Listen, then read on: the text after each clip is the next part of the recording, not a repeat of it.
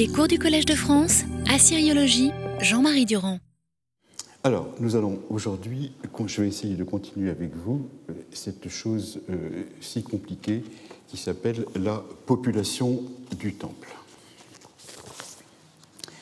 Je vais euh,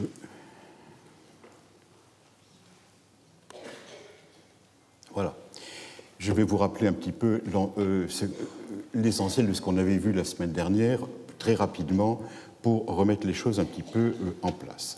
Alors, je vous avais dit que le temple, c'est un domaine privilégié de la documentation de l'Est. Et nous avons énormément de littérature, euh, de documentation concernant euh, les régions de l'Est, mais je vous avais dit que ça concernait surtout les hautes couches de la société du temple qui reflétaient celles de la ville, n'est-ce pas? Leurs archives, vous avez dit, concernent surtout un monde d'affairistes, avant tout masculin, ou pieux, avant tout féminin. Voilà, alors ça, on l'a pour euh, les trois millénaires et tout particulièrement pour le euh, premier millénaire où la documentation est, extrême. Et je vous avais montré d'autre part alors ce qu'il en était des temples de euh, Syrie en vous disant que par rapport à la grande documentation de, de l'Est, c'était de tout petits modules. C'est de tout petits modules. Et je vous avais montré les textes, le, un des temples que Charpin avait essayé de retrouver, avec une cour, une entrée et une toute petite cella dans laquelle euh, la divinité devait se trouver et où on pouvait essayer euh, euh, éventuellement de mettre des choses extrêmement précieuses. Bon, c'était le deuxième point. Et je vous avais ajouté en plus, si vous vous souvenez, que ça ne suffisait pas pour définir le temple. Le temple syrien euh, il y avait ces tout petits modules qui étaient en briques et qui archéologiquement avaient laissé une trace, mais qu'il ne fallait pas considérer que le temple était une, était une miniature par rapport à l'Est parce que on se trouvait dans un domaine différent dans lequel il y avait deux autres euh, structures très importantes qui s'ajoutaient sans que ça nous soit naturellement décrit, qui s'appelaient les cornes et qui s'appelaient les anneaux et que ces choses s'ajoutaient au temple comme étant certainement des structures non pérennes, euh, démontables ou périssables ou tout ce que vous voulez, etc. Bon, alors euh, c'était ça qui est la preuve que l'on avait, c'est que les cornes et les anneaux sont des structures de temples qui se trouvent chez les Bédouins. Euh, il y a d'autres choses qui s'ajoutent encore. Il y avait certainement aussi une structure par lac, un lac sacré, mais je le laisse de côté, euh, ça ne nous concerne pas pour l'instant. Et dans ce temple, dans ce temple, dans ces, euh, cordes et dans ces anneaux, il y a des gens qui habitent. On voit éventuellement le roi et la reine qui peuvent y séjourner. Bon, ils sont au milieu de toute une série d'autres personnes. Et c'est cette partie non documentée de la population du temple qui m'intéresse tout particulièrement parce que c'est parmi ces gens-là que se trouve la prophétie. Les, grands dignitaires euh, et les grands propriétaires qui se partagent les bénéfices du temple ne sont pas le milieu dans lequel la prophétie se produit. Ce sont des gens qui transmettent au roi ce qu'ils ont entendu, mais ce ne sont, ils ne sont pas eux qui sont générateurs du discours avec la divinité. Alors, cette population qui est très difficile à, atteindre parce qu'elle ne nous a pas laissé d'archives et qu'on euh, ne, peut la, peut la joindre que euh, par des allusions, par des fragments de documentation et tout le reste, et à Marie, euh, comme par ailleurs ça se trouve, je vous avais dit, il y a des moments privilégiés où on peut la voir. Et je vous avais cité l'article célèbre de Gelb sur l'institution des arwa. Arwa en séminaire, ça veut dire qui est donné, c'est-à-dire les, oblats, ce qu'on appelle les oblats euh, euh, selon le terme latin, et qui est des, gens offerts à la divinité. Eh bien, ces gens, euh, d'après ce que Gelb avait étudié, représentent en réalité une véritable cour des miracles. C'est un endroit refuge dans lequel la, partie de la population qui ne se sent pas bien dans la ville euh, va spontanément et quand on a on veut se débarrasser de quelqu'un, on en fait cadeau au temple. Et les The Arua Institution fait allusion à la fin du troisième millénaire, tout particulièrement à la dynastie, la troisième dynastie d'Our. Mais je vous avais dit, c'est quelque chose qui est très intéressant pour nous parce que c'est le moment où les Amorites arrivent. Et euh, manifestement, euh, les Amorites sont en train de s'installer et ce sont des choses qui sont contemporaines de l'installation des Arouas. Le deuxième parti, eh bien, c'est euh, la documentation qui peut nous provenir d'Issine.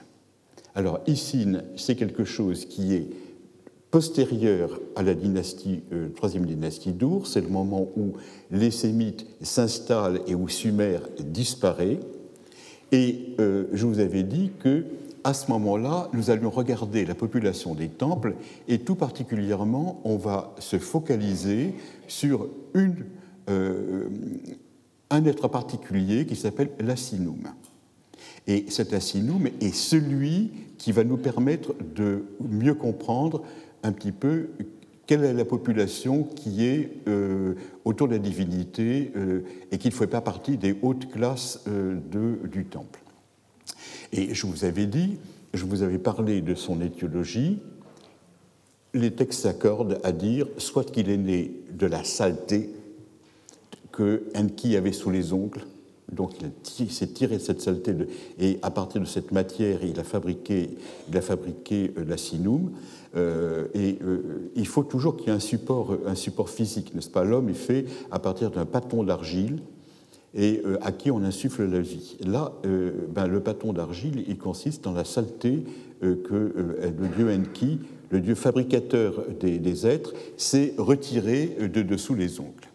Et je vous avais dit, la deuxième étiologie que peut, que peut avoir, c'est la malédiction qui est donnée de cet individu par la reine des enfers, et cette définition, elle décrit la façon dont il va vivre dans la, euh, cité. Et on voit que c'est un paria, c'est quelqu'un qui n'a pas de chez lui, c'est quelqu'un qui se repose dans les endroits où il y a de l'ombre, mais il ne franchit pas les seuils. Il ne franchit pas les seuils et il s'abreuve d'eau croupie l'eau des réserves de la cité. Donc on voit tout à fait que c'est quelqu'un qui fait partie de euh, la partie obscure de la population, ce, euh, pour lequel euh, ce qu'on appellerait de nos jours les défavorisés. Et l'asinum, je vous ai dit, en plus, c'est maintenant on, on en sait suffisamment pour savoir que c'est un terme étranger. La population n'apparaît pas du tout. L'étymologie n'apparaît pas du tout. Et je vous ai dit, avec un terme étranger, on est automatiquement dans un terme qui euh, reprend d'une façon négative le sens primitif. Et le fait qu'on ne, ne, sache pas ce que, signifie réellement asinum dans la langue d'où ça vient, ce sont du haurite du, du Nord, ce n'est pas tellement important. Parce que l'étymologie ne rend pas compte toujours de l'emploi du terme. Alors, je vous ai mis l'étymologie de eunuque. À l'heure actuelle, c'est un terme qui est connu de tout le monde. Eunuque, bon, euh, est quelqu'un euh, d'impuissant ou quelqu'un qui n'est pas un, homme complet, etc. L'étymologie, c'est euné plus écho, c'est-à-dire celui qui a la garde du lit. C'est-à-dire celui qui protège la partie féminine qui se trouve dans le, palais ou dans la maison. Bon. Euh, de cette étymologie qui sert euh, à, à, dire quel est son rôle dans la maison, et qui correspond d'ailleurs très bien avec la définition de l'eunuque dans, la société euh, mésopotamienne ancienne, où c'est le Shah Areshi, c'est-à-dire celui qui, qui s'occupe de la personne même du roi, donc qui a accès au, quartier privé du roi et qui par la même occasion euh, est considéré comme inoffensif, d'où son caractère de nuque, l'étymologie ne donne pas du tout le sens, n'est-ce pas? Donc, euh, asinum, euh, même si ça fonctionne dans la langue postérieure comme étant un eunuque, il n'est pas obligatoire que son étymologie le signifie. Ça peut signifier purement et simplement quelqu'un qui est un des servants du temple. Hein, euh, quelqu'un qui est employé dans le temple a une tâche particulière et qui ensuite a été spécialisé en une sorte de nuque. Donc, euh, que l'étymologie n'apparaisse pas est une chose qui n'est pas euh, tellement dommageable pour, pour l'étude. On peut tout à fait considérer que c'est normal qu'un terme étranger soit dans un registre qui soit négatif. Je vous avais dit d'autre part que les équivalents sumériens étaient surabondants. Ça prouve donc qu'il n'y a pas un équivalent sumérien, mais qu'il y en a plusieurs, et que par la même occasion, chaque fois, c'est un sobriquet qui est donné. Ce n'est pas, une traduction, mais c'est un sobriquet. Et je vous avais dit que Pili Pili, par exemple, ou Pil Pil, euh, ça ressemblait tout à fait à des interjections défavorables que l'on pouvait énoncer derrière quelqu'un. C'est une population qui est euh, très souvent représentée par des, euh, équivalents à sobriquet. Et le dernier point que j'avais regardé, c'était le champ sémantique acadien. Il est les, dans les lexiques acadiens de synonymes, l'asinum, il est rangé avec le fou et avec le frénétique. Hein, le fou, c'est le mouchoum, et le frénétique, c'est le zabou. Et euh, c'est tout à fait, ce qui est tout à fait intéressant, c'est que tous ces gens font des, font des prophéties. Et on, retrouve là encore euh, ce milieu extrêmement défavorable pour euh, ce contact direct avec la divinité. Alors, quand les textes vous parlent de la sinum, eh bien, on sait qu'il il se livre à une musique étourdissante, il fait du bruit mais tout particulièrement avec des instruments. Alors il a des tambours, il a des flûtes, il a des crécelles, il a tout ce que vous voulez, etc. Euh, et puis d'autre part, en même temps, ce sont des gens qui se déguisent. Ce sont des gens qui se déguisent, c'est-à-dire qu'ils n'arrivent pas habillés comme tout le monde, ils portent sur eux des habits qui, euh, euh, théoriquement, ne sont pas ceux que tout le monde possède. Et l'étymologie courante qui en est donnée accentue son aspect euh, féminin par le fait qu'il est appelé, c'est là où j'avais terminé avec vous, il est appelé par le sobriquet de Sinishanum, et je vous avais dit qu'il ne fallait pas comprendre. Sinishanum est un terme qui est construit sur le nom de la femme, Sinishtum. Mais euh, il ne faut pas le comprendre du tout comme étant un être efféminé, ça ne va pas du tout pour le sens, mais comme quelqu'un qui n'a plus sa virilité. Très souvent, quand vous voulez euh, définir un terme, le plus simple est non pas de chercher un équivalent, mais de nier son contraire. Hein? Alors, euh, non pas dire efféminé, mais quelqu'un qui n'est pas un homme. Et son idéogramme, qui est employé couramment dans la langue acadienne pour le désigner, c'est celui de Our et de Sal, Our signifiant le chien et Sal signifiant tout ce qui est du domaine de la femme, avec des lectures particulières pour chacun vous pouvez avoir, comme en sumérien, n'est-ce pas, ce sont des sons qui sont en même, des signes qui sont en même temps des concepts, et chaque fois que vous, introduisez une lecture, vous avez un sens particulier qui arrive. Alors, si le sal, euh, c'est le nom propre du, terme, si vous le lisez mounous, vous avez la femme, euh, si vous avez euh, gal, ben, vous avez le sexe de la femme, etc. C'est des choses comme cela qui se continuent. Et il est normal donc que dans la littérature actuel, les gens qui ont à rendre compte du terme de asinum vous le définissent selon deux pôles, qui sont celui soit de l'homosexualité, soit celui de l'impuissance. Deux termes, naturellement, qui euh, euh, n'ont en commun que leur aspect péjoratif, parce qu'on ne peut pas considérer qu'ils sont équivalents. Tous les homosexuels ne sont pas impuissants, tous les impuissants ne sont pas homosexuels. Donc ce sont des termes qui sont des approximations à l'heure actuelle absolument euh, euh, désastreuses pour rendre compte des termes et qui en général renseignent plus sur le, euh, traducteur que sur le texte ancien. Alors, le grand argument homosexuel et impuissant, les gens se répartissent, les uns qui traduisent d'un côté, les autres de l'autre ça ne peut pas marcher parce que le terme de asinatum existe, et asinatum, vous voyez, c'est le féminin. Bon.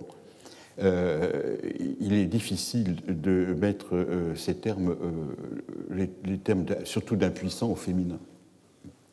Et le terme de asinatum, qui est, sur lequel il y a une, une, grosse littérature répétitive, eh bien, après enquête, il n'arrive que dans un seul, une seule occurrence et cette seule occurrence, c'est un lexique ancien, donc le terme existe, donc il rentre dans les dictionnaires. Mais si vous voyez les contextes, il n'y en a qu'un seul, c'est le terme de Ugbaptum, égale le terme de entum, qui égale le terme de asinatum.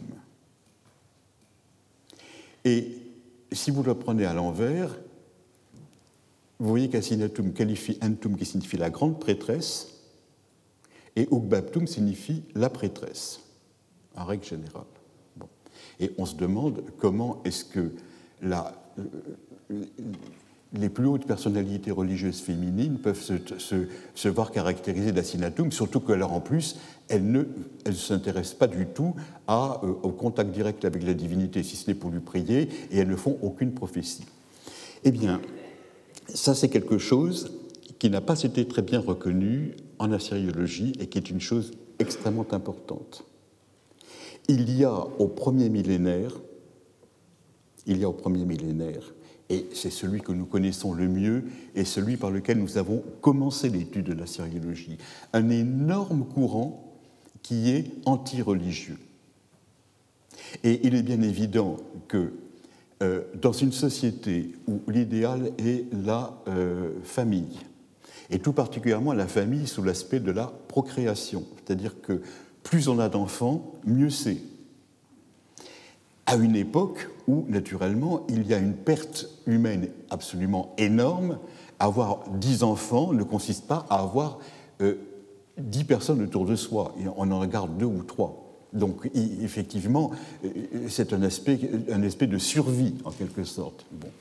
Les gens qui ne rentrent pas dans cette catégorie sont considérés tous comme des déviants ou comme des gens qui sont des marginaux. Et tout particulièrement les prêtresses qui se marient à la divinité et qui par définition n'en ont pas d'enfants, sauf cas rarissime euh, dont il vaut mieux ne pas parler. Euh, ces gens, on leur prête tous les défauts possibles et imaginables et toutes les débauches possibles et imaginables. Et pour comprendre cette littérature anti-religieuse du premier millénaire, c'est extrêmement simple. Il faut se tourner vers la littérature que vous avez en France, au XIXe siècle contre les jésuites, au XVIIIe siècle contre les moines, dans lesquels, naturellement, ces gens qui vivent dans des communautés unisexes et qui n'ont pas d'enfants, et qui ne manquent pas de moyens par ailleurs, euh, sont considérés comme des profiteurs et comme des gens qui savent y faire, c'est-à-dire qu'ils se permettent toutes les débauches possibles, mais il n'y en a pas de traces. Et tout particulièrement, tout particulièrement euh, ces prêtresses qui n'ont pas d'enfants, ce sont des femmes débauchées, mais elles savent comment ne pas avoir d'enfants. Et elles se présentent en quelque sorte comme ne portant pas sur elles-mêmes la marque de la débauche, à une époque, naturellement, où la contraception n'existe pas et où, surtout, ne pas amener un enfant à terme représente un, risque absolument considérable.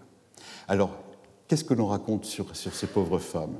Eh bien, ce que l'on raconte, c'est que la grande prêtresse, on dit que c'est une personne qui pratique naturellement, qui a une sexualité débridée, pour lequel on emploie un terme technique, si vous me permettez, qui est le terme de shurhum.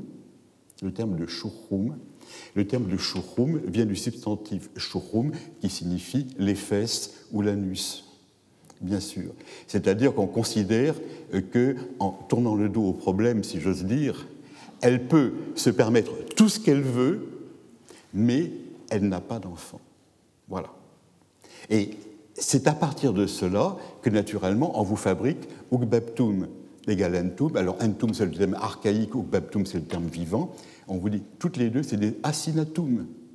Ce sont des femmes qui pratiquent à ce moment-là une façon de faire l'amour euh, qui leur permet de ne pas avoir d'enfants. Et il est bien évident que toute cette littérature du premier millénaire est quelque chose qui est euh, euh, fabriqué de la même façon qu'au XVIIIe siècle, bon, euh, toute la littérature antireligieuse est extrêmement intéressante pour voir les questions des mentalités, mais on ne peut pas, à partir de cette littérature antireligieuse, déclarer que tous les monastères et tous les cloîtres sont des endroits de turpitude et de folie sexuelle. Bon. Et euh, pour les jésuites au XIXe siècle, naturellement, ça s'est doublé par le fait que c'était eux qui avaient en charge les enfants et qui étaient l'ordre qui enseignait et qui, par naturellement, de mesure où il y avait contact entre des gens non mariés et des, euh, des jeunes enfants, eh bien à ce moment-là, vous imaginez euh, ce que l'on pouvait raconter d'eux. Alors, moi je crois que la comparaison entre ces deux sortes de littérature, cette littérature antireligieuse moderne et euh, cette littérature antireligieuse du premier millénaire, c'est quelque chose qui est très important. C'est quelque chose qui est un genre euh, qui de, littéraire qu'il faudrait examiner de beaucoup plus près. Et il y a beaucoup, beaucoup, beaucoup de comparaisons qui peuvent être faites. Mais ça ne permet pas, ça ne permet pas de raconter la, société réelle à partir, de, à partir de cette littérature pamphlétaire. À côté de cela, naturellement, vous allez me dire, il n'y a pas de fumée sans feu. Et effectivement, on va voir qu'il n'y a pas de fumée sans feu. Alors, au premier millénaire, euh, ou dès la fin du deuxième millénaire, tout de suite, le terme de asinum est compris comme étant quelqu'un qui est un, euh, homosexuel et un homosexuel passif. Vous voyez par exemple euh, dans YOS 10, qui est un texte du début de l'époque cassite, donc un petit peu après l'époque euh, paléo-babylonienne, le propriétaire du mouton, c'est-à-dire celui qui demande à, euh, à, ce que le devin fasse son office, se livrera à l'assinutum, c'est-à-dire à l'état de assinum. Il pratiquera l'assinum. Euh, vous en avez un autre exemple du premier millénaire exactement. Si un homme s'est approché d'un assinum, s'approcher d'eux est le terme technique en acadien pour signifier avoir un rapport sexuel ça fait partie de ces tabous, si vous voulez, d'expression, euh, etc. Alors, je ne tiens pas du tout à nier, à nier qu'il y ait des emplois au premier millénaire d'assinum de ce genre.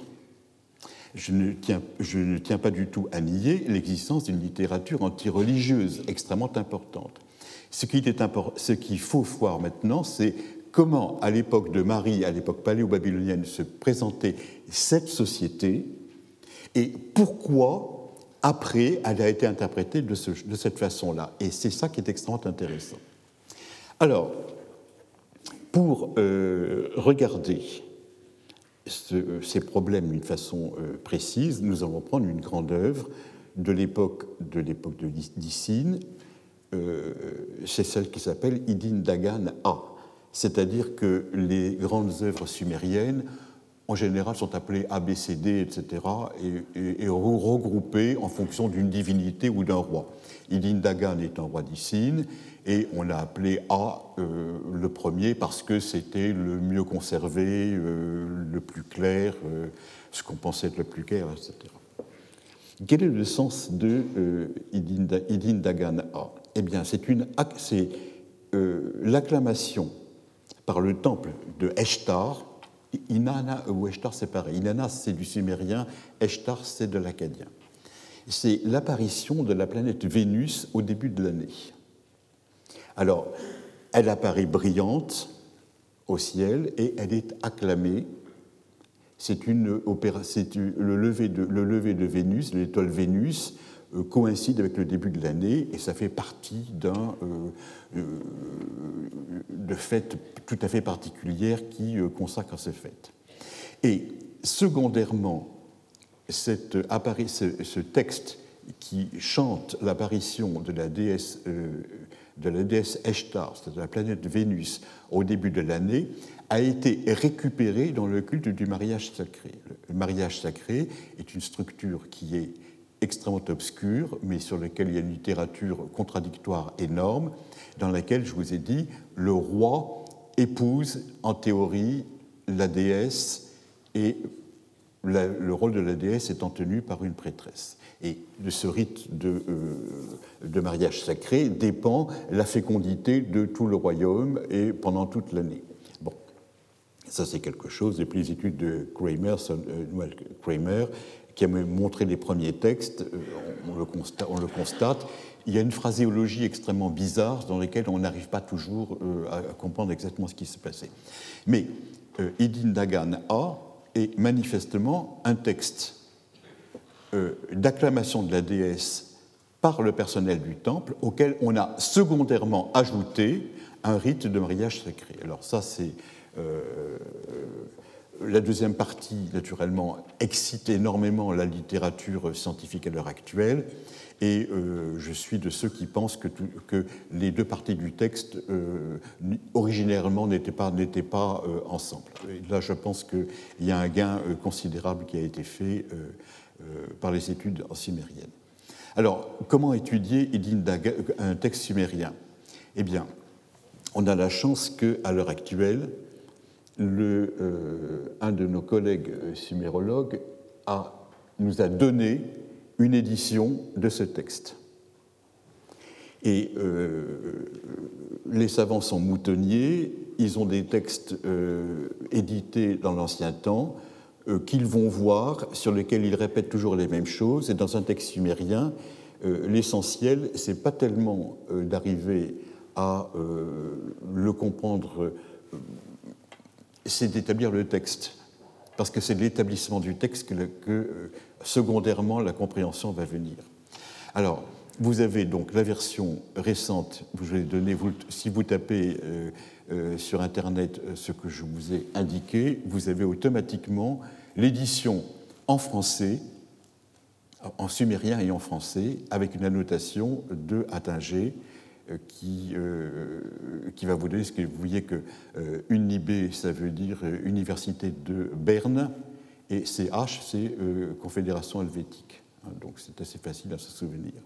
Sinon, si vous voulez voir ce, que, ce qui, est, qui, est, le bien de tout le monde, vous tapez ETCL, ETCSL, et là vous avez accès à ce moment-là à toute la littérature sumérienne disponible dans des éditions composites, avec des textes qui sont très souvent des non-textes, et avec des traductions eh ben, qui dépendent de, ces non-textes.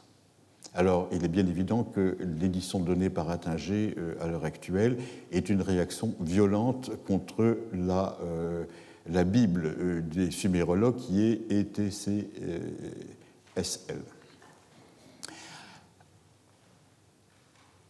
Il ne reste pas moins que, euh, si vous avez la curiosité d'aller voir, l'édition par Attinger reste très obscure. Euh, par le fait même qu'un texte sumérien répond à des normes de rédaction qui ne sont pas les nôtres.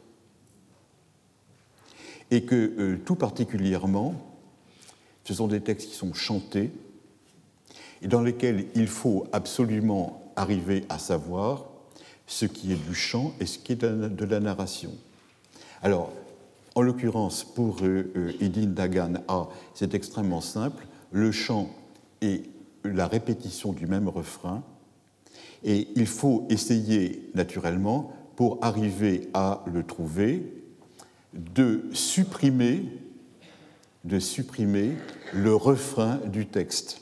Alors, je vous ai mis le refrain en italique et le texte en caractère normal, et il faut naturellement faire l'économie du refrain pour arriver à comprendre ce qui se passe. Alors le refrain, c'est le groupe défile la rejoindre, parce qu'elle s'est levée sur l'horizon et il y a une théorie qui s'avance vers elle. Hein. on est dans la cour du temple.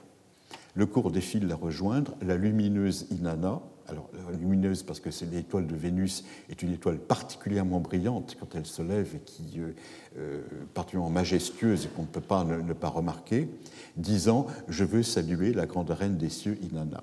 Et ça va sans cesse, sans cesse, sans cesse être répété. Si vous laissez ce, euh, ce texte à l'intérieur, le texte perd absolument tout sens. Ce que vous avez en réalité, c'est le groupe avec l'algar sacré tape pour elle pour elle, la déesse, naturellement, du plat de la main. Le groupe frappe pour elle du plat de la main l'aube et le lys en argent. Le groupe frappe pour elle du tranchant de la main les balagues et, les lys sacrés. Et vous voyez ce qui se passe. Vous avez des instruments de musique. On considère maintenant que ce sont des sortes de tambours. Il y a toute une série de tambours. Et euh, on tape dessus soit avec le plat, soit avec le tranchant, c'est-à-dire avec le, côté de, le, côté de la main. Et euh, l'algar, algar, euh, euh, Lilis, tout cela, ce sont des choses bon, sur lesquelles on pourrait, il y a une énorme littérature, on pourrait, on pourrait en discuter, mais ça n'apporterait pas grand-chose dans la mesure tant, si on ne voit pas les appareils, euh, bon, ben, on ne peut pas savoir, on peut pas savoir exactement quelles sont leurs spécificités. Alors, il n'y a pas de, euh, on ne dit pas qui c'est. On ne dit pas qui c'est. Pour une bonne raison, c'est que c'est en sumérien, on commence toujours par vous dire quelque chose de général, et c'est dans un deuxième temps que vous avez quelque chose de particulier. On vous dit toujours la déesse pure, et ensuite on vous dit la déesse Idana. C'est toujours, on va toujours euh, le général d'abord, le particulier ensuite. Alors, ce que vous allez avoir, vous voyez ici, vous avez déjà un groupe qui vous fait du bruit. Vous imaginez que si chacun a sa sorte de tambour entre les mains, euh, le, bruit, les décibels doivent euh, se multiplier. Kirugu, c'est le terme technique en sumérien qui signifie moment, moment du chant. C'est un moment du chant et euh, on pourrait dire euh, quantique, partie, disons, ça revient à dire partie. Des vers 35 à 43. Le premier, euh, de 1 à, 30, à 34, c'est l'annonce de l'apparition de la déesse. Alors, ces gens qui ne sont pas, ces gens qui ne sont pas dénommés dans, le troisième Kirogu, ce sont ceux qui vont être appelés ensuite de façon spécifique dans le texte par sag ursag. Et ce sont ceux-là qui sont les asinous. Sag ursag est une des façons de dire asinou euh, à l'époque. Et alors, voici le quatrième kirogu. Les sag ursag se sont coiffés pour elle. Ils ont bariolé pour elle les chignons avec des rubans. Sur leur corps se trouve le corps de la divinité, Hommes vertueux et reines, chefs et doyennes des nobles, ils ont mis de côté la quenouille qui file les rations de laine, le ceinturon force de la bataille est sain, le bois qui porte au loin force de la bataille se trouve dans leurs mains. Vous voyez que le texte n'est pas d'une clarté absolue. Et il faut naturellement euh, le reprendre pour essayer de, le comprendre. Si vous ajoutez le, le, refrain au milieu, alors plus personne ne comprend rien à ce moment-là. Bon, vous voyez, vous voyez comment il se présente ce sont des gens qui euh, portent des cheveux longs. Hein, se sont coiffés pour elles, ils ont bariolé pour elles les chignons avec des rubans. ce sont des gens qui portent des cheveux longs, qui euh, les ont noués derrière la tête en chignon avec des sortes de, cadogans, hein, et qui se sont mis des rubans qui pendent derrière. Ce sont des choses qui, naturellement, dans la mode sumérienne, paraît un petit peu bizarre, ou la mode acadienne de la même, de la même façon. Sont des gens, quand ils se présentent quand ils se promènent comme ça euh, dans la ville, sont certainement des gens qui, qui sont remarqués. Hein, ce qu'il faut comprendre d'autre part, c'est que tout ce groupe n'est composé que d'hommes, dont on va parler à la fois comme des hommes et comme des femmes, hommes vertueux et reines, chefs et doyennes des nobles. Ce n'est pas le roi et la reine qui interviennent dedans, tout ça ce sont les mêmes, ce sont des catholiques des Sag Ursa. Euh, ils, représentent une partie de la population du temple, parmi lesquels ils ont un roi et une reine. Ils ont des vieux et des vieilles, des gens anciens et des anciennes, n'est-ce pas? Et euh, le vers 53, ils ont mis de côté la quenouille qui file les rations de laine. C'est un vers qui montre que les occupations de ces gens sont en même temps des occupations féminines. Un homme ne touche jamais une quenouille. La quenouille est ce que l'on appelle l'arme de la femme. Hein. Alors, si vous regardez ce vers 53, euh, eh ben, c'est un vers qui a été taboué. Parce qu'un homme, euh, dire d'un homme qu'il il portait la quenouille, il portait la quenouille et qui s'occupait d'une quenouille, ça veut dire c'est comme si on parlait à l'heure actuelle euh, d'hommes qui tricotent. C'est quelque chose qui n'est pas, qui pas honorable. Le, euh, on vous dirait, quel est le scandale? Eh bien, Le scandale, c'est que la version que vous avez dans certains textes c'est non plus la quenouille, mais ils ont mis de côté le balag, c'est-à-dire le tambour qui cause l'apaisement. Et euh, je vous en donner un exemple, c'est-à-dire que chaque fois, on a truqué, on a truqué le terme euh, sumérien pour, pour, un autre, c'est-à-dire que Gishbala, qui signifie la quenouille, a été transformé en Gishbalag, qui signifie l'instrument de musique.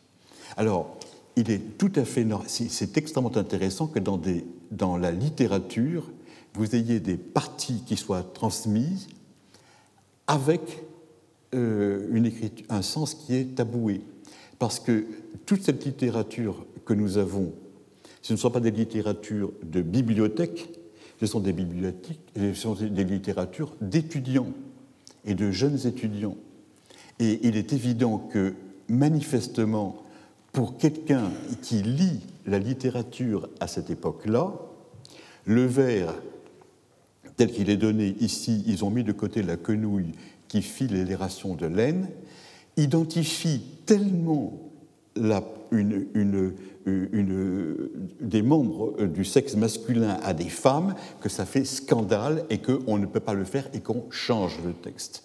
Et il y a manifestement des, euh, gens que ça a gêné de transmettre ce, euh, ce texte-là. Il y a plusieurs textes de ce genre, euh, marques de ce genre, où les textes sont changés.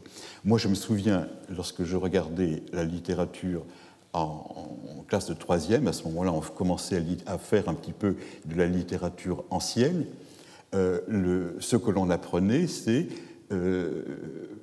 pour qui fut châtillé et puis moine Pierre Bayard à Saint-Denis, et ce n'est qu'après que j'ai découvert le véritable texte pour qui fut châtré et puis moine Pires Bayard à Saint-Denis. Mais pour des gosses qui sont en troisième, on ne dit pas châtré, mais on dit châtier. Châtier, c'est transmissible à quelqu'un de jeune, châtré, non. Eh bien, de même, vous avez ici, euh, en voici un exemple, n'est-ce pas? Le bala est transformé en balag, et euh, qui cause l'apaisement c'est de la même façon un trucage euh, sur le sumérien à la place de qui file les rations de laine. Alors, je ne peux pas vous, démontrer philologiquement euh, toutes les implications de ce que je vous dis, mais je vous demande de me faire confiance. Alors, ils ont mis de côté la quenouille, c'est-à-dire que jusqu'à présent, ces gens avaient des activités de femmes. Ah, euh, un chignon, c'est pas porté par un homme. L'homme, il a la tête rasée à l'époque. La femme, euh, c'est différent, elle a les cheveux longs. Et vous voyez ce qui se passe. Ils ont laissé de côté la quenouille pour prendre le ceinturon. Et au ceinturon, on porte le poignard, on porte le couteau. C'est-à-dire qu'ils ont quitté euh, les occupations des femmes pour prendre les occupations d'hommes. Vous allez voir ce qu'ils en font, les occupations d'hommes. Ensuite, vous avez le bois qui porte au loin, force de la bataille se trouve dans leurs mains. Alors là, le bois qui porte au loin, ça c'est une épithète, j'ose pas dire homérique, puisqu'on est à Sumer, ça signifie rien. C'est-à-dire que dans certains textes, ça signifie l'arc composite, dans d'autres, ça signifie la lance. Euh, ici, je me demande si ça ne signifie pas en réalité le couteau, le couteau qu'éventuellement on lance à quelqu'un de loin pour qu'il se le prenne en pleine figure, en pleine poitrine, etc. Le bois qui porte au loin, au loin n'est pas, pas un terme euh, générique, c'est un terme descriptif. Un autre vers extrêmement important se trouve le vers 49. Vous voyez, sur leur corps se trouve le corps de la divinité. Si je vous dis ça en français, en théorie, vous ne devez rien comprendre. Bon, et effectivement, dans les éditions, on n'a strictement rien compris. Et regardez ce que les commentateurs en ont fait. Voilà, je vous ai repris le vers 49, sur leur corps se trouve le corps de la divinité.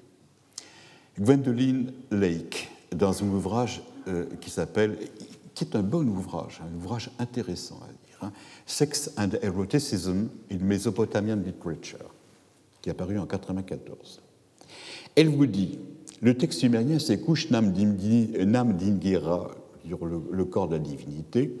Eh bien, il s'agit d'une particularité physique des Sagursag attribuée divinement sur eux. Et alors, c'est là où le savant moderne se lâche. Il vous dit elle vous dit, c'est une malformation génitale, un, hermaphroditisme ou l'absence de partie génitale extérieure. pas pour comment Gwendoline a pu imaginer des choses aussi abominables, n'est-ce pas? Enfin, elle a publié, et alors c'est cité à l'heure actuelle. Et moi, quand je me reporte au texte, ça n'apparaît pas. On aimerait un peu plus de concret pour dire des horreurs de ce genre. Ça, ça remonte à quoi? Ça remonte à Gelb, où je dis tout à l'heure, où Gelb vous dit, dès que quelqu'un euh, est un réprouvé ou, quelqu'un qui a des choses à cacher, hop, on l'envoie au temple. Alors, par définition, comme vous avez ici la suite logique avec les gens du temple, eh ben, vous avez toujours quelqu'un euh, qui, euh, on aurait préféré que ce soit un, un savant allemand barbu, n'est-ce pas, qui dise ça. Bon. Euh, pas du tout. Ça a été. Euh, euh, alors, les gens vous disent sur leur corps se trouve le corps de la divinité. Il faudrait quand même donner un sens. Moi, je pense qu'il y a un sens. Je pense qu'il y a un sens. et ils sont peut-être peut des, malformations génitales, je n'en sais rien. J'espère que non. Peut-être pour s'ils ont non, pourquoi pas. Euh, moi, je préfère remettre ce vers, je préfère remettre ce vers dans la lignée de la littérature mésopotamienne. Et il y a une chose qui apparaît, c'est que à l'époque néo-babylonienne, c'est-à-dire si vous prenez toute la littérature et si vous ne segmentez pas en, euh, euh, siècle par siècle en quelque sorte. Hein. Bon, vous avez le terme chamatum qui signifie marqué. Et Marie vous dit marqué avec de l'encre. Maintenant, on le sait, c'est marqué avec de l'encre. C'est la technique du tatouage. C'est la technique du tatouage. Et ce qui est euh, caractéristique de l'époque néo-babylonienne à Uruk, c'est qu'on vous dit, ils sont tatoués avec une marque en étoile. Or, la grande divinité de Uruk, c'est la déesse Eshtar, la même que celle qui apparaît dans le ciel au moment où vous voyez, l'étoile qui apparaît.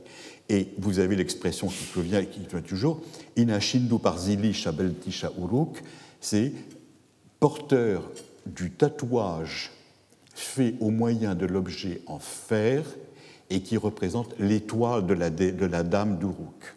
C'est-à-dire que les gens qui appartiennent à la population du temple ont un tatouage précis qui leur est fait, et alors peut-être au fer rouge, je ne sais pas, ou bien euh, tatoué avec de l'encre, avec des pointes euh, pour faire entrer, etc. Et je pense que c'est ça que ça signifie, c'est-à-dire que le, sur leur corps se trouve le corps de la divinité. Ce sont des gens qui portent sur eux la marque de la divinité qu'ils adorent, et d'après la littérature récente du premier millénaire, on peut se douter que ça peut être un tatouage. Donc ce n'est pas du tout une, malformation, une, malformation euh, euh, intime, euh, mais c'est simplement que les gens qui appartiennent à la déesse portent la marque de la déesse. Bon. Alors, c'est peut-être réducteur ce que je vous propose, mais je ferai l'économie de toutes ces horreurs qui sont énumérées comme cela. Le cinquième Kirugu. Alors, ça va aller en s'accélérant. Chez ceux qui sont du côté droit, alors, c'est-à-dire ceux qui s'avancent vers la déesse, hein, ceux qui sont du côté droit, le groupe est revêtu d'un habit masculin. Chez ceux qui sont du côté gauche, vrai, le groupe a mis bas l'habit. Il se défie à la corde à sauter faite de fils multicolores. Euh, ce qui est intéressant, c'est que le groupe est scindé en deux parties. Ceux qui sont du côté droit sont revêtus d'un habit masculin, c'est normal, ce sont des hommes. Ceux qui sont du côté gauche, ils ont mis bas l'habit, il faut comprendre, ils se trouvent nus. Ou en, alors, c'est quoi comme habit? Bon, euh, j'aimerais bien savoir quelle est la différence entre un habit masculin et un habit féminin. Hein. Euh, euh, ce n'est pas tellement évident d'après les, textes. On peut, imaginer que les hommes et les femmes ne sont pas habillés de la même façon, mais il est très difficile dans une littérature, dans une civilisation qui ne vous a pas laissé de documentation figurée, de savoir comment serrer les choses les, les, unes par rapport aux autres. Bon. Mais là, le texte est extrêmement simple. Euh, ceux qui sont du côté droit sont revêtus d'un habit masculin, ceux qui sont d'un habit gauche ont mis bas l'habit. C'est une correction qui vient de l'édition de euh, Attinger. Jusqu'à présent, l'édition euh, courante était ceux qui sont du côté droit sont habillés d'un habit masculin, ceux qui sont du côté gauche sont habillés d'un habit féminin. Euh, la véritable traduction étant sur leur partie droite, ils sont habillés comme des hommes, et sur la partie gauche, ils sont habillés comme des femmes. Alors là, on demande un dessin. Ceux qui traduisent comme ça, on leur demande comment faites-vous pour avoir un habit qui, du côté gauche, est masculin, du côté droit, est féminin? Bon, il faudrait, il faudrait le voir. Euh, la traduction que je vous donne est grammaticalement bien meilleure. Ceux qui sont du côté droit et ceux qui sont du côté gauche. Qu'est-ce qu'ils font? Ils se défient à la corde à sauter faite de fils multicolores. Il est bien évident que le récit n'est pas, continu. Il n'y a que des moments euh, de la procession qui nous sont, euh, décrits. Et c'est ça qui, est difficile à suivre. La seule chose qu'il peut savoir, c'est que la corde à sauter, le échémine des textes, est quelque chose qui est voué par définition à la déesse Inanna ou à la déesse Ishtar, ce qui revient au même. Euh, la corde à sauter est quelque chose qui est extrêmement important dans le rite pour la déesse. Mais ce qu'il faut savoir en même temps, c'est que seules les femmes pratiquent ce rite, les hommes non. Donc, vous voyez euh, là ici, de la même façon, euh, comme vous avez, vous l'avez ici, la quenouille qui vous fait apparaître la féminité parmi leurs rangs. Et on vous dit explicitement au vers 51 qu'il y a une reine parmi eux et qu'il y a des doyennes. Ah bon. Et euh, vous allez voir qu'en réalité, ce sont ceux qui se sont euh, émasculés à ce moment-là. On les voit déjà qui apparaissent et ce sont eux qui sont comptés comme des femmes. De la même façon que vous avez la quenouille qui montre la féminité là-dedans, eh bien, vous avez ici la corde à sauter. La corde à sauter est un, trait d'irriment de la féminité. Et ensuite, le sixième, euh, le sixième Kirugu eh bien, montre euh, comment ça se termine. Alors après commence tout à fait autre chose, on s'arrêtera au sixième Kirugu. Ce sont des jeunes gens à qui le carcan est mis, ils forment une chaîne en son honneur. Ce sont des femmes jeunes et vieilles, ils sont coiffés d'un chignon sur la nuque. Couteau estylé par devant elles, ensemble, il, le texte est cassé, on ne peut pas le comprendre, mais cassé, cassé. Hein, donc on, c'est pas parce qu'il y a eu un, problème euh, linguistique. Se redressant Kourgara, ils ont saisi le poignard, ils couvrent de sang leur couteau, ils répandent le sang vermeil, sur l'estrade du hall de l'Assemblée, il y a des aspersions de sang. Le groupe fait retentir les instruments Tigui, Shem et Allah. Euh, Tigui, Shem et Allah, ce sont de nouveaux instruments de musique qui apparaissent. Alors, le sens devient maintenant extrêmement clair. Quand la déesse Inanna, ou la déesse l'étoile Vénus apparaît au soir, il y a la formation d'une grande procession qui se fait dans lequel vous avez des gens qui sont mélangés, tantôt hommes, tantôt femmes, quoi qu'ils soient, tous hommes, tous masculins, tous masculins. Et ces gens s'avancent au milieu d'un vacarme absolument invraisemblable, tapant de toutes les façons possibles sur des instruments de musique, faisant un bruit inimaginable, et dans des, dans des moments de ce genre, il est, ce qui apparaît, on peut tout à fait le prévoir, c'est une frénésie. C'est-à-dire que les gens se saoulent de bruit, se saoulent de, euh, euh, de cris. Euh, on peut imaginer naturellement qu'il doit y avoir tout un, apport de, sonore divers. Et une fois qu'ils sont saoulés de ces choses-là, eh bien, ils ne, se rendent plus compte de ce qu'ils font, ils sont dans un état second, et c'est à ce moment-là qu'arrive le rite de l'automutilation que vous avez de façon très claire à la fin du texte. Hein. Euh, ils couvrent de sang leur couteau, ils répandent de sang vermeil. Euh, sur l'estrade du, du hall de l'Assemblée, il y a des aspersions de sang. Et ça se termine par le vers 79, le groupe fait retentir les instruments Tigui, Shem et Allah. Ça, c'est extrêmement important, parce qu'on se trouve au XVIIIe siècle avant le Christ. On voit que vous avez une population dans laquelle vous avez manifestement euh, des occupations féminines qui sont, prises, mais c'est normal, parce qu'ils sont voués à une déesse. Et dans la mesure où ils sont voués à la déesse, ils prennent le rythme de vie d'une femme. Hein, et euh, on n'a pas, de choses de ce genre avec des dieux masculins.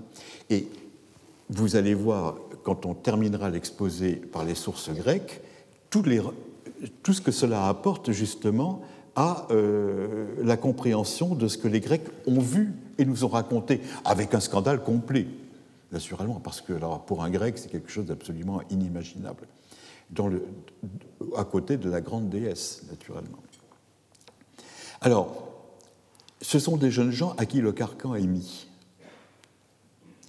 Euh, le vers est moins obscur qu'on ne pourrait le penser parce que ces gens qui portent un carcan sont comptabilisés parmi les gens du temple les, textes lexicaux vous disent il y a une partie euh, du personnel qui se, euh, euh, liturgique qui se met sur le cou des carcans. Donc ce ne sont pas des prisonniers. Il ne faut pas l'interpréter comme des prisonniers, mais il faut l'interpréter comme des gens qui miment quelque chose. Alors, vous voyez ce qui nous manque? Il nous manque le rituel qui nous indiquerait pourquoi toutes ces notations. Euh, on a euh, des, moments du, des moments du culte, mais on n'a pas le récit continu. Ils forment une chaîne en son honneur, c'est-à-dire qu'ils se tiennent les uns, les uns aux autres, et ils forment à ce moment-là une espèce de, euh, de groupe humain qui, bon, qui s'avance. Alors, vous avez dans la littérature euh, cinématographique, euh, ethnologique à l'heure actuelle, beaucoup de scènes que vous pourriez mettre derrière tout cela. Mais il est évident euh, que ces gens qui se tiennent par la taille et qui s'avancent, qui ondulent, qui, qui, forment une sorte de reptile qui s'avance comme cela, vous en avez beaucoup d'exemples. Mais comparaison n'est pas raison. Je ne peux pas savoir exactement comment ça se passe. Alors, deuxième catégorie, ce sont des femmes jeunes et vieilles, ils sont coiffés d'un chignon sur la nuque. On revient euh, euh, à la partie féminine qu'on avait auparavant. Et couteau et stylet, etc. Alors, c'est là qu'ils se mutilent, ils se tailladent, et c'est certainement là qu'il y a un rite, il faut supposer un rite d'émasculation qui apparaît. Et il y a des hommes qui font le sacrifice à ce moment-là de leur virilité. Et Là, le texte sumérien le tabou complètement et ne le dit pas, et c'est la littérature secondaire qui vous le dira. C'est-à-dire que les étrangers qui apparaîtront et qui le verront le raconteront. Mais il faut prendre la littérature à ce moment-là dans tout son ensemble. On a déjà des parties, je vous ai montré, où les Sumériens euh, n'acceptent pas ce qui est dit et truquent leur texte. Et il faudra attendre qu'il y ait des gens de l'extérieur qui viennent euh, raconter ce qui peut se passer. Alors, moi je pense que euh, euh, dans une société de ce genre, il est bien évident que pour l'extérieur, c'est scandaleux. Vous avez des gens qui se conduisent en hommes et en femmes, vous avez des gens qui se mutilent, vous avez des gens qui poussent des cris, qui hurlent, euh, euh, etc., qui sont des asociaux. Les gens normaux qui voient ça à côté, les bons pères de famille, les bonnes mères de famille, euh, considèrent que ce n'est pas un spectacle à donner à tout le monde. Et il est évident que, après, vous imaginez ce que l'on peut raconter sur tous ces gens. C'est de là, c'est de là que vient naturellement toute la littérature antireligieuse qui va faire florès sur les, aux autres époques. Et cela est évident si vous prenez un texte du premier millénaire, comme le, Héra, euh, le poème de Héra, au chant 4, on vous dit alors, la ville est pillée et on, emmène tous les gens. Et parmi le temple, ils enlèvent de Léana, Léana c'est le grand temple de l'Ishtar, justement, ils enlèvent du grand temple d'Ishtar le Kourgarou et la Sinou, dont Ishtar, pour édifier les gens, a changé la virilité en passivité, porteur de coutelas, porteur de rasoirs, de canifs et de silex taillés, qui se fit au bon plaisir d'Ishtar. Et c'est là que vous avez euh, le thème de l'émasculation qui apparaît dans la littérature, mais qui apparaît naturellement d'une façon voilée, hein, à changer la virilité en passivité, porteur de coutelas, porteur de rasoirs, etc. Si vous regardez maintenant, vous revenez au sixième Kirubi, vous avez un vers qui est extrêmement intéressant, le vers 74. Vous avez vu que ces gens qui sont uniquement des hommes, on les, traite euh, d'hommes ou de femmes, de femmes jeunes ou de femmes anciennes, choses de ce genre, etc. Euh, on commence par dire que ce sont des, euh. C'est la façon normale d'appeler la sinoum.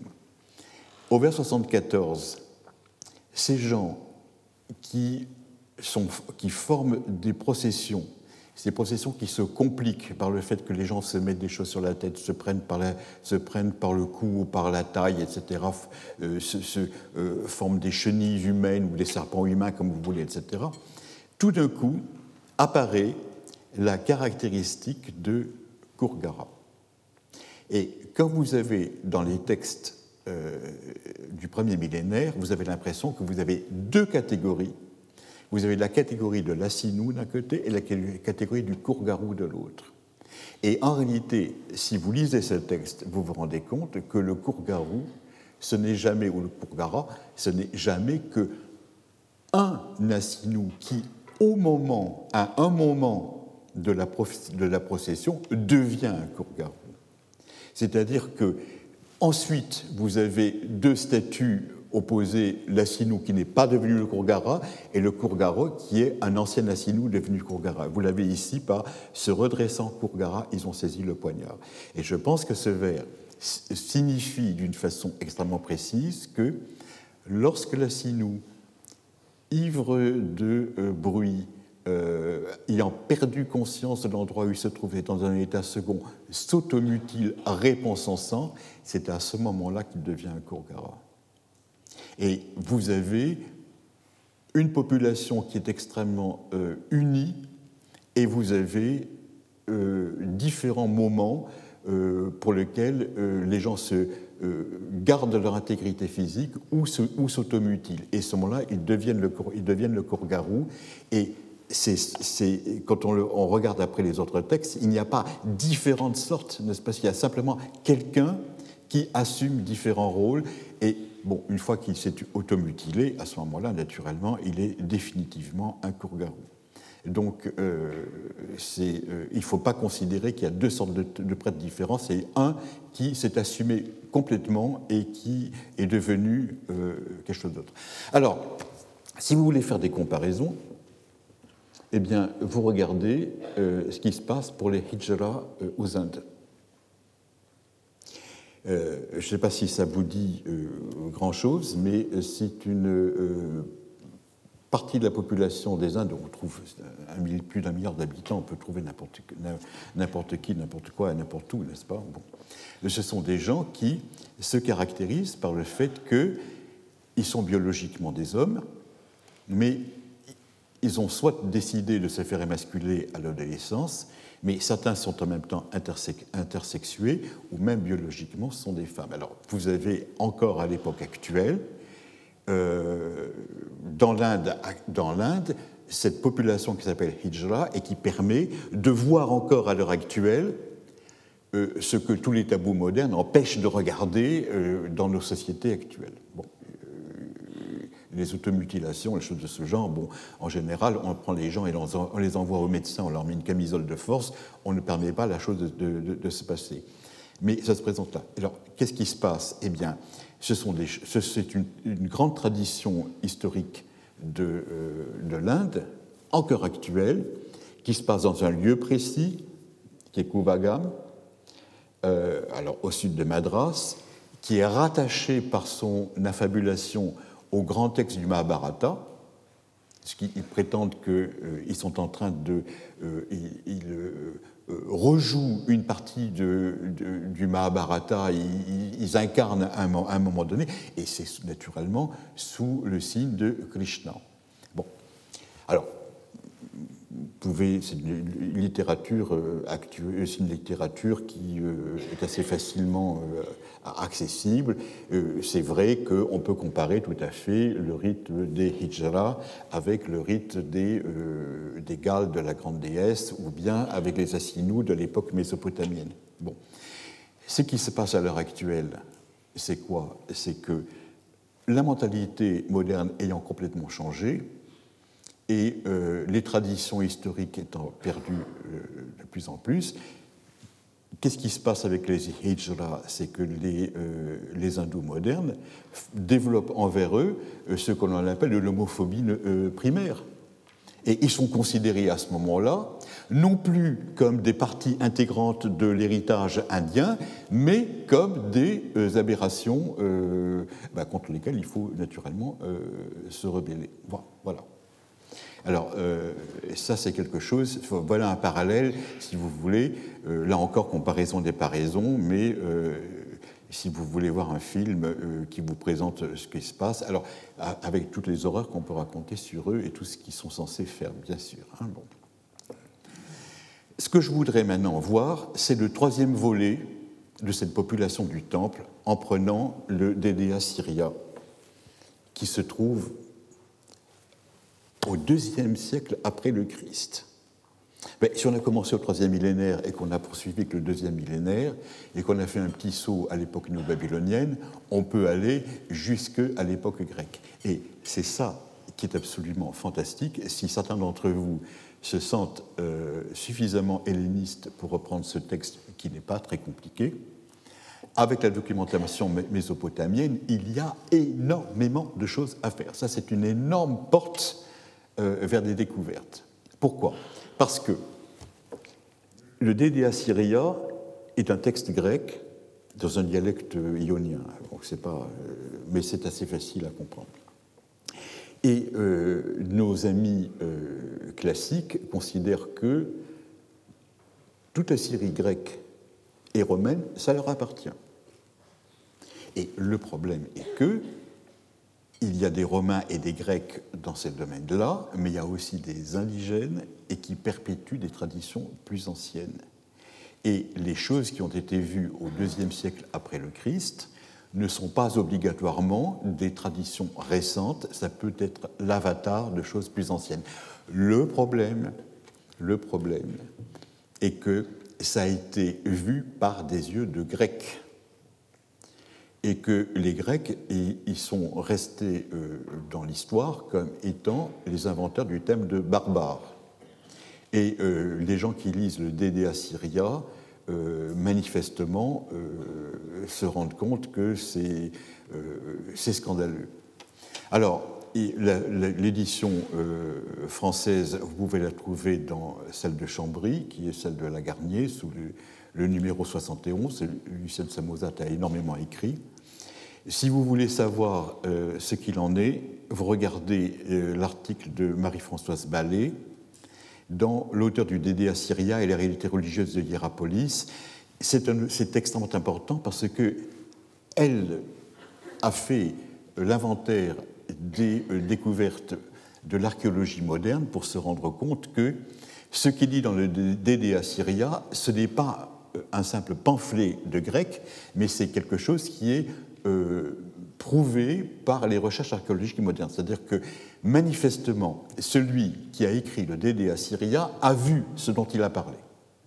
Parce qu'il y a trop de choses euh, derrière, euh, et c'est pas possible qu'il ait tout inventé. La documentation archéologique est là pour prouver que, soit par les monnaies, soit les inscriptions, etc., que tout ça c'est bon.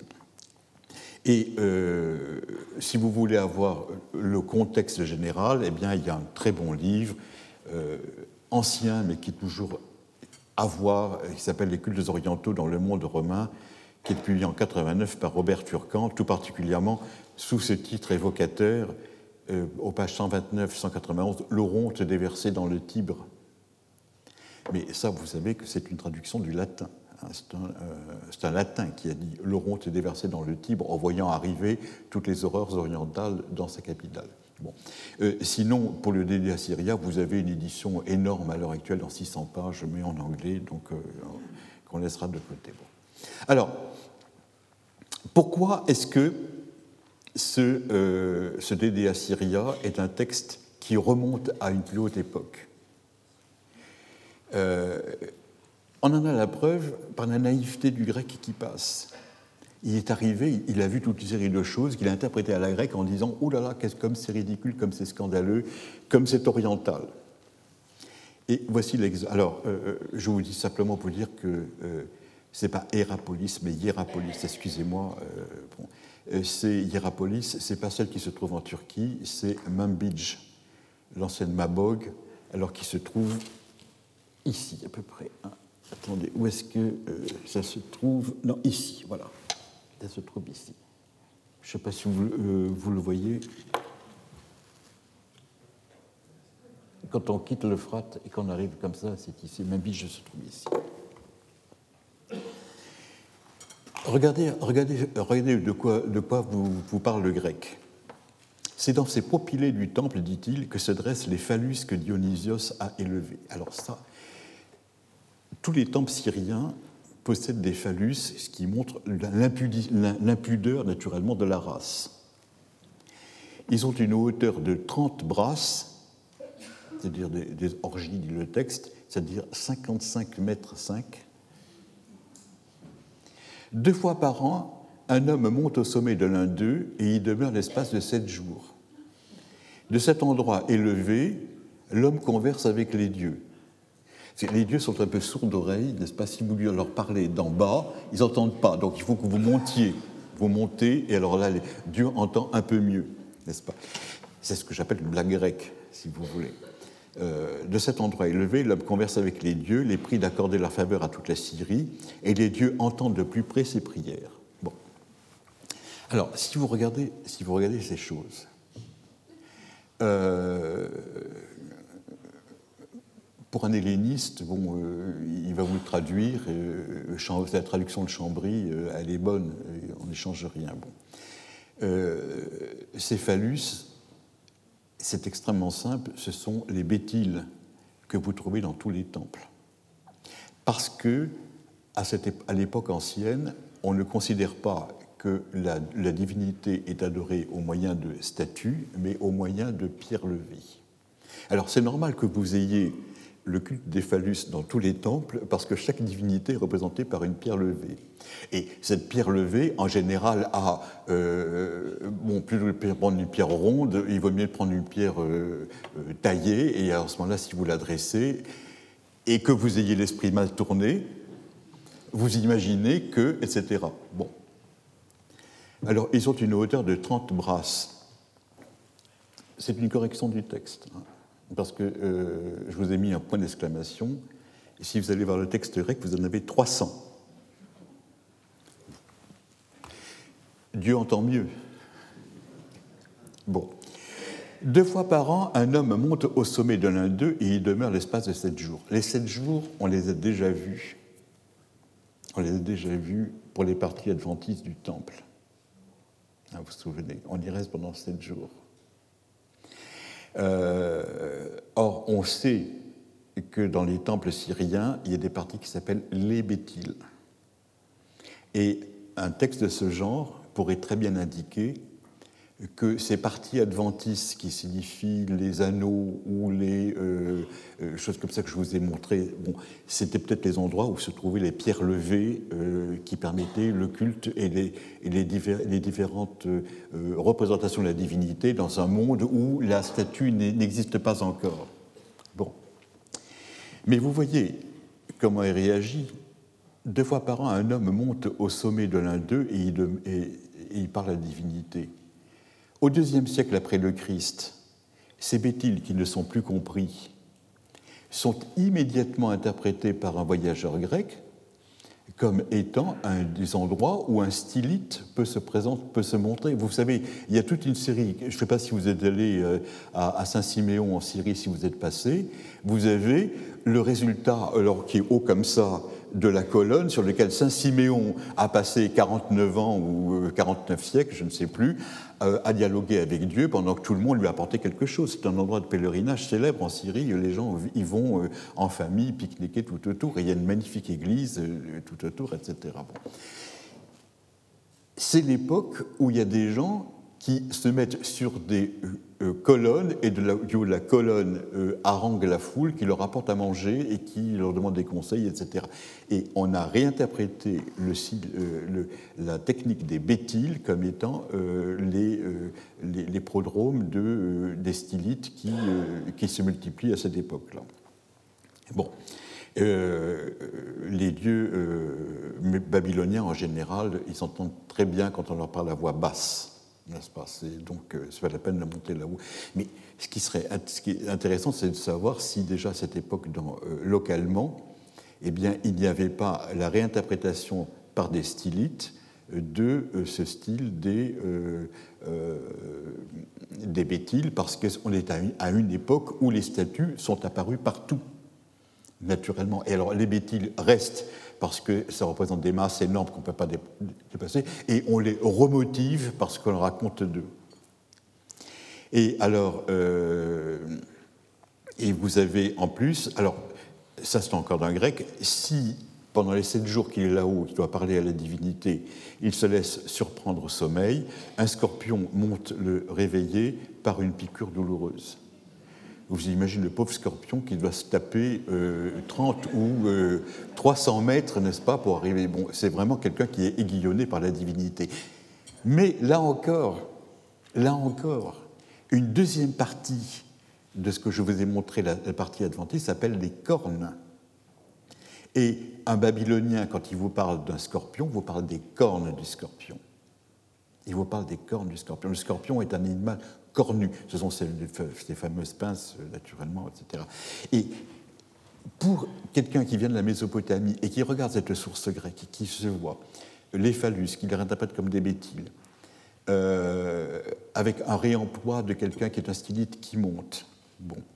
Euh, un scorpion qui est.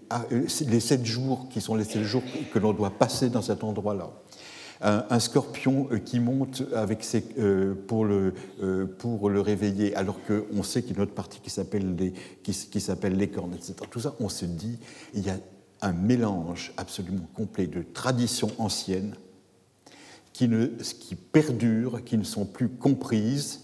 Et alors, ce qu'on peut savoir, c'est en quelle langue est-ce que ce grec est allé parler aux gens de Mabog, comme on l'appelait à ce moment-là Hierapolis, en araméen sans doute. Bon, on ne va pas. Euh, quelle autre langue il aurait pu parler Il parlait en araméen. Qu'est-ce qu'il a compris qu'est-ce qu'on Et qu'est-ce qu'on lui a raconté Moi, j'ai la conviction intime que les Syriens de l'époque, quand ils voyaient un grec arriver, eh bien, en rajoutaient euh, pour que tu veux des horreurs, on va bien t'en raconter. Et vous savez que c'est le, danger, justement, de tous les ethnologues, c'est quand ils posent trop de questions, ils ont toujours une réponse à la question. Toujours une réponse à la question. Et euh, on s'en rend compte parce que tous les ethnologues n'ont pas les mêmes réponses. Ben, ça dépend, on ne fait pas plaisir à tout le monde de la même façon. Alors, il y a, euh, voici deux exemples, il y a dans le DDA Syria quelque chose qui est à reprendre à frais nouveaux, avec les traditions nouvelles, à le remettre dans, les, euh, la, le, longue, le long devenir de, du temple mésopotamien. Et il ne faut pas laisser ça uniquement aux Grecs, parce que, ni aux, hellénistes, ça revient au même, parce que alors les gens vous disent, bon, oui, c'est n'importe quoi c'est n'importe quoi. Euh, vous voyez, euh, il n'est pas allé là-bas. Euh, et alors, le grand argument, c'est que ce texte est sans humour, et c'est la preuve que ce n'est pas de Lucien. Comme si Lucien ne pouvait pas dormir quelquefois. Regardez un autre aspect de ce, de ce texte, le Dédé Assyria 42 on a institué un grand nombre de prêtres. Alors je laisse les, choses purement grecques qui sont à. Hein. Les uns égorgent les victimes, les autres apportent des libations. Ça, c'est exactement, exactement ce qu'on attend d'un rite sémitique. Que ce n'est pas la, même personne qui fait tout. Comme un prêtre qui rentre avec sa chasuble dans l'église et qui, jusqu'au moment où il partira, est le coordinateur et qui est, le garant de, euh, l'acte sacré. En réalité, chacun fait une partie des choses. Les uns égorgent les victimes, les autres apportent les libations. Il y en a qui sont appelés porte-feu, alors ils apportent les bougies, les et d'autres assistants. Alors, assistants, je ne sais pas ce que c'est. Lors de ma visite, il y en avait plus de 300 qui prenaient part au sacrifice. Et effectivement, il y a euh, plusieurs, euh, etc. Et alors, naturellement, il y a encore. Alors, ça, ce c'est la partie noble du temple, celle que l'on avait vue, les prébendiers, les gens qui euh, font de l'argent avec les différents moments du, sacrifice, qui récupèrent une partie des victimes et tout le reste. Et puis, vous avez l'autre population. Regardez ce qui arrive. Il y a encore une foule d'autres personnes attachées au service du temple, joueurs de flûte et de syrinx. Si vous vous souvenez du tintamarre sumérien de tout à l'heure, hein, vous voyez que, euh, bon, euh, euh, flûte et syrinx. Alors, syrinx, je ne sais pas quel son ça peut faire. Galles et femmes en folie au cerveau dérangé. Alors, femmes, naturellement, euh, il doit les juger d'après les robes. Il est tout à fait possible que ce soit des, des Galles euh, qui se soient costumés en femmes, femmes en folie au cerveau dérangé. Il y a une étymologie extraordinairement complète, complexe concernant le terme de Galles. Personne ne comprend le terme. Bon. Et euh, quand vous dites galos, en grec, les gens comprennent. Eh bien, euh, c'est un Gaulois, hein, un de nos ancêtres, ou bien c'est un coq. Et il y a des passages, effectivement, dans le Dédé Assyria, où manifestement euh, il y a un Gall qui s'occupe de quelque chose, et l'homme qui a visité n'a pas compris ce qui se passait, et il dit il y a un coq à Lectruone qui se promène le long de la, du lac sacré et qui reçoit des offrandes et qui en donne, etc. Et Alectruone, euh, dans ce, dans, ce texte-là, est certainement une mécompréhension, une mécompréhension euh, pour, le terme, pour le terme de Galos. Je vous dirais maintenant que d'un point de vue mésopotamien, Gala, ça se comprend parfaitement. galos, euh, c'est Gala en sumérien, n'est-ce pas, et, ou, euh, en, acadien. Et vous avez à ce moment-là, euh, si c'était vrai, si c'était vrai, la preuve définitive que ça se rattache à une autre, à une autre perspective que la perspective purement grecque. Parce que les gens vous disent Gal, oh, ça doit être un terme qui vient d'Anatolie. L'Anatolie est le pandémonium d'où sont sortis tous les démons linguistiques et où retournent tous les démons linguistiques de la même façon. Bon. Alors voilà euh, les passages 50, 51, on avait classé 42, 50-51, qui va vous montrer comment ça se passe dans le temple de Hierapolis. À certains jours déterminés, le peuple s'assemble dans le temple. À certains jours déterminés. Pas tout le temps. Vous l'aviez vu pour Idine Dagan, on attend que la déesse Vénus, enfin que la, planète Vénus apparaisse à un moment privilégié de l'année. Sinon, elle est, très souvent présente. Dans le ciel, de, dans le ciel syrien, Vénus est, très souvent présente. Un grand nombre de Galles et les hommes attachés au service des dieux dont j'ai parlé célèbrent les, les mystères, se tailladent les bras et se frappent mutuellement sur le dos. Plusieurs musiciens debout de près d'eux leur jouent de la flûte. Beaucoup battent du tambour, d'autres chantent des cantiques inspirés et religieux. Bon, alors là, j'imagine que la langue dans laquelle ça a été fait, le grec a regardé sans rien, sans rien y comprendre. Et il n'est même pas sûr, il n'est même pas sûr, avec ce que l'on peut savoir de la littérature sacrée de l'époque, que si toute la population était araméenne, ils aient chanté en araméen. Ils ont dû chanter des chants qui venaient de Dieu sait quelle époque, Et quand on a des incantations euh, sumériennes à l'époque récente, on les regarde avec admiration parce qu'on se rend compte, à droite ou à gauche, qu'il y a du sumérien qui apparaît, et c'est devenu quelque chose que l'on appelle d'un terme qui veut bien dire ce que ça veut dire, des abracadabras. Abracadabra parce que on se rend compte, alors quand on a la version ancienne, on sait d'où ça vient et on voit comment ça a été changé.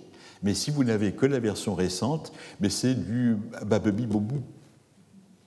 Babebi bobou. Alors, mais que la version ancienne? Vous, vous, savez très bien comment, ce que ça signifie.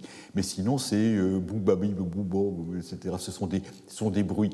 Et les chansons, les, les cantiques inspirés religieux, c'est certainement des choses héritées d'un temps plus ancien et qui n'étaient plus compris. Et regardez le, 51 qui est très intéressant. C'est dans ces jours que se font les Galles.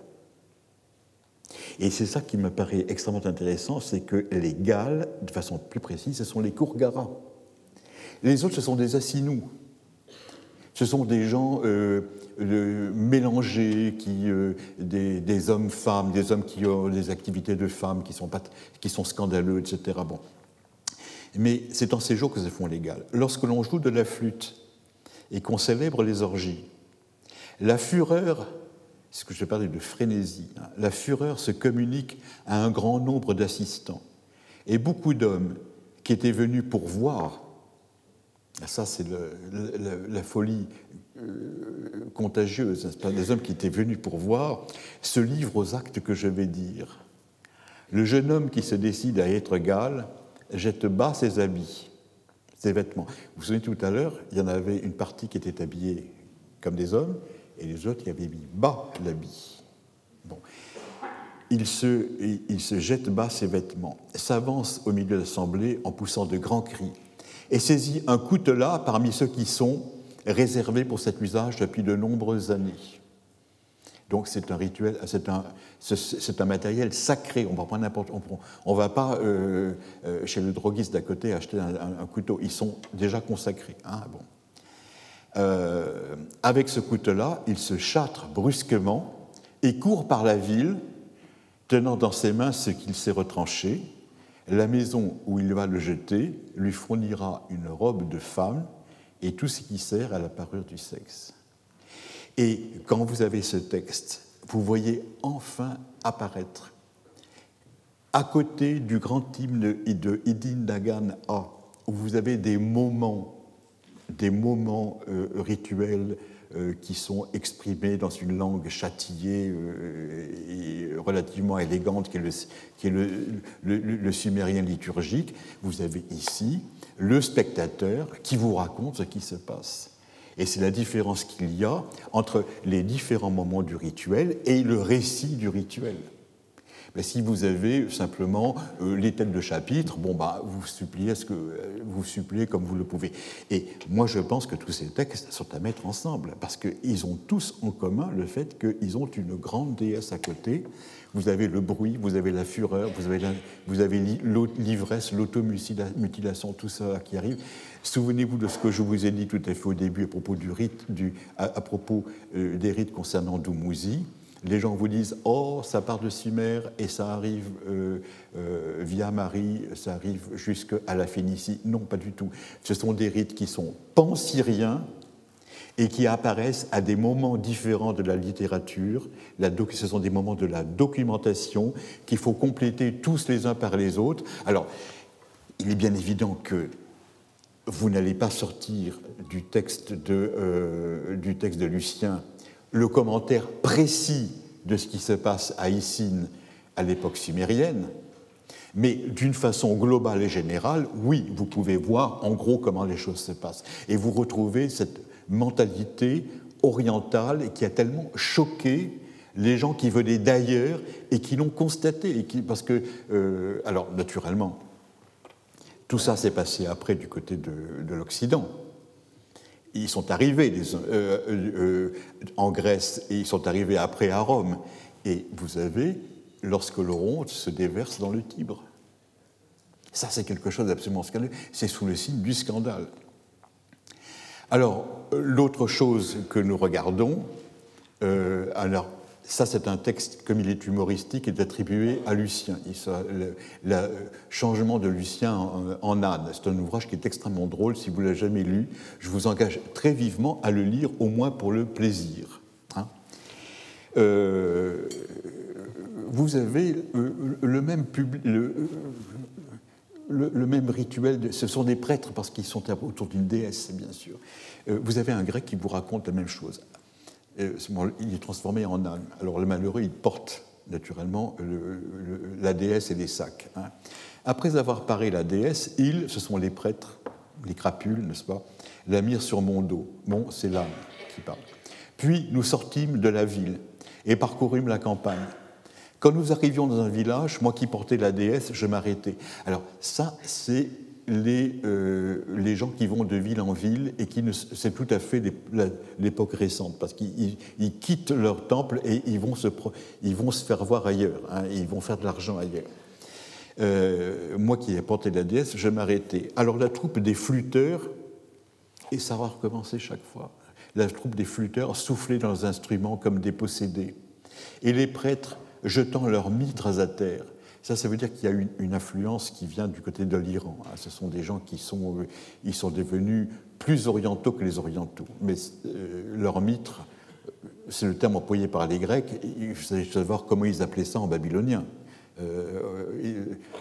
enfin, en, sémitique, peut-être qu'on retrouverait des termes connus, par, chez nous.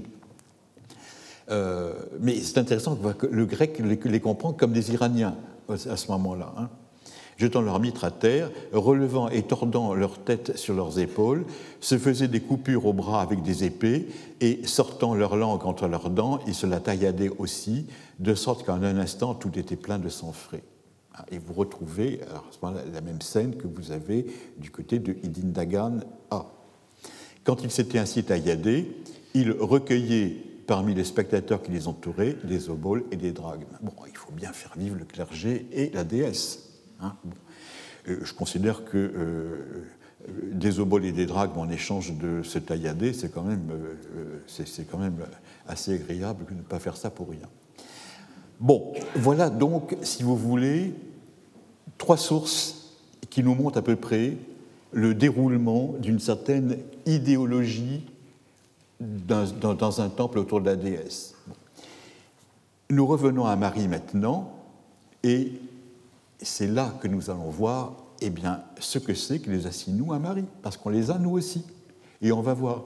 Et on va voir que c'est un asocial, qu'il est marginalisé et qu'il fait groupe avec des fous et avec le prophète chic qui est l'apilum et l'apiltum.